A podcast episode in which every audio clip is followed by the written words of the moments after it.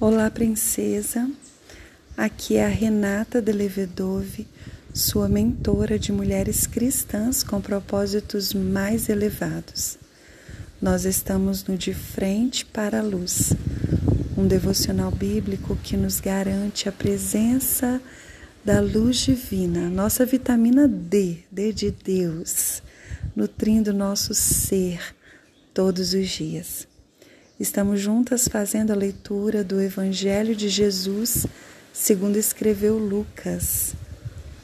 Hoje daremos continuidade à leitura do capítulo 6, a partir do versículo 43, que fala sobre a árvore e seus frutos.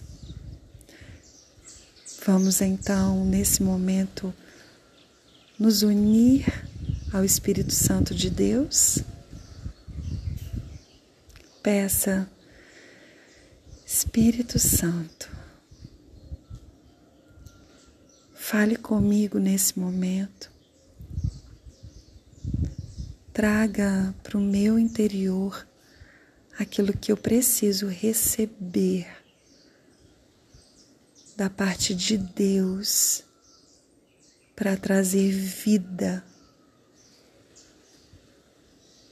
para o meu interior para transformar, modificar tudo aquilo que se faz necessário nesse tempo. Amém. Vamos lá, princesa. A palavra de Deus diz assim: Uma árvore boa não produz frutos ruins. E uma árvore ruim não produz frutos bons. Uma árvore é identificada por seus frutos. Ninguém colhe figos de espinheiros, nem uvas de arbustos espinhosos. A pessoa boa tira coisas boas do tesouro de um coração bom. E a pessoa má tira coisas más do tesouro de um coração má. Pois a boca fala do que o coração está cheio. Por que vocês me chamam Senhor, Senhor, se não fazem o que eu digo? Uau! Eu lhes mostrarei como é aquele que vem a mim, ouve as minhas palavras e as pratica. Ele é como a pessoa que está construindo uma casa e que cava fundo e coloca os alicerces em rocha firme. Quando a água das enchentes sobe, e bate contra essa casa, ela permanece firme, pois foi bem construída. Mas quem ouve e não obedece é como a pessoa que constrói uma casa sobre o chão, sem alicerces. Quando a água bater nessa casa, ela cairá, deixando uma pilha de ruínas. Que palavra forte! Uau!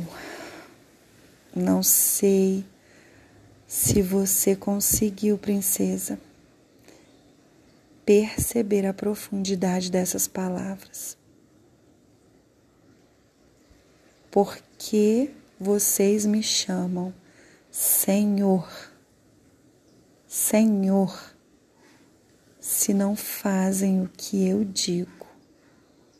Versículo 46. Nossa.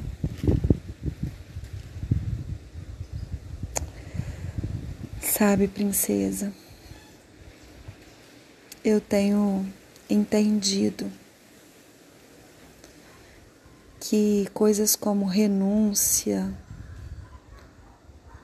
submissão, obediência, contentamento são coisas que precisam ser treinadas dentro de nós. Eu acredito que já até falei sobre isso em algum áudio anterior. Porque essa palavra me impactou muito quando eu ouvi do pastor Luciano Subirá. Obediência não faz parte do fruto do Espírito, que é desenvolvido em nós através do Espírito Santo de Deus à medida que buscamos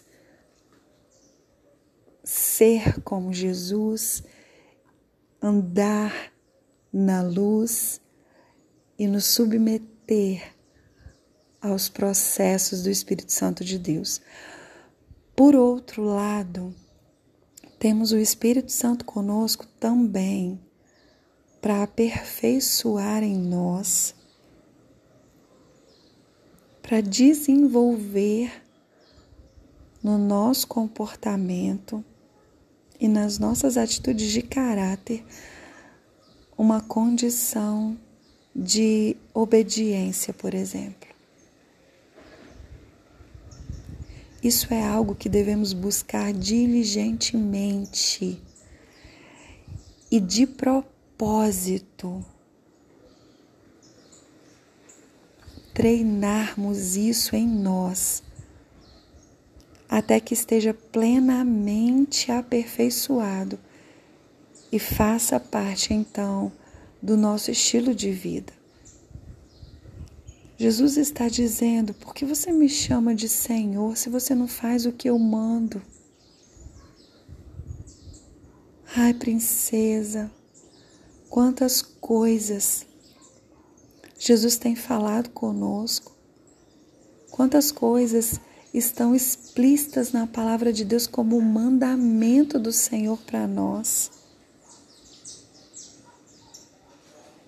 E não temos feito isso.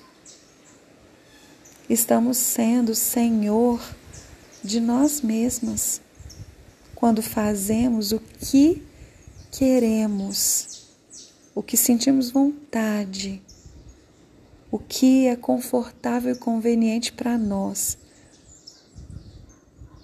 Quando isso se choca com algo que o Senhor nos manda ou nos pede, que pode gerar desconforto, renúncia, rendição, submissão. Você entende o que eu estou dizendo? Quando agimos buscando fazer a nossa vontade, aquilo que sentimos,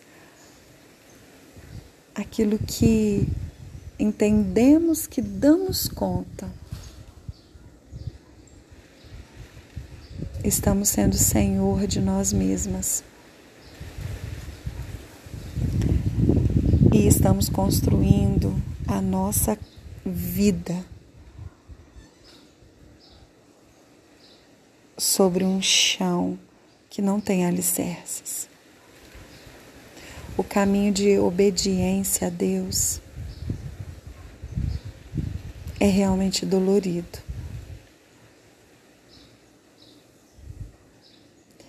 Alicerçar a nossa casa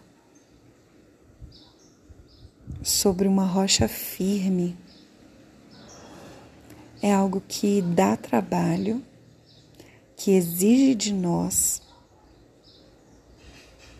que nos põe em ação e provoca dor.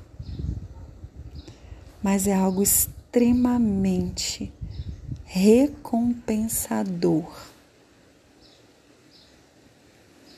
Porque no final dessa jornada de construção, em alicerces profundos. Dessa jornada onde estamos cavando fundo, bem fundo em nós.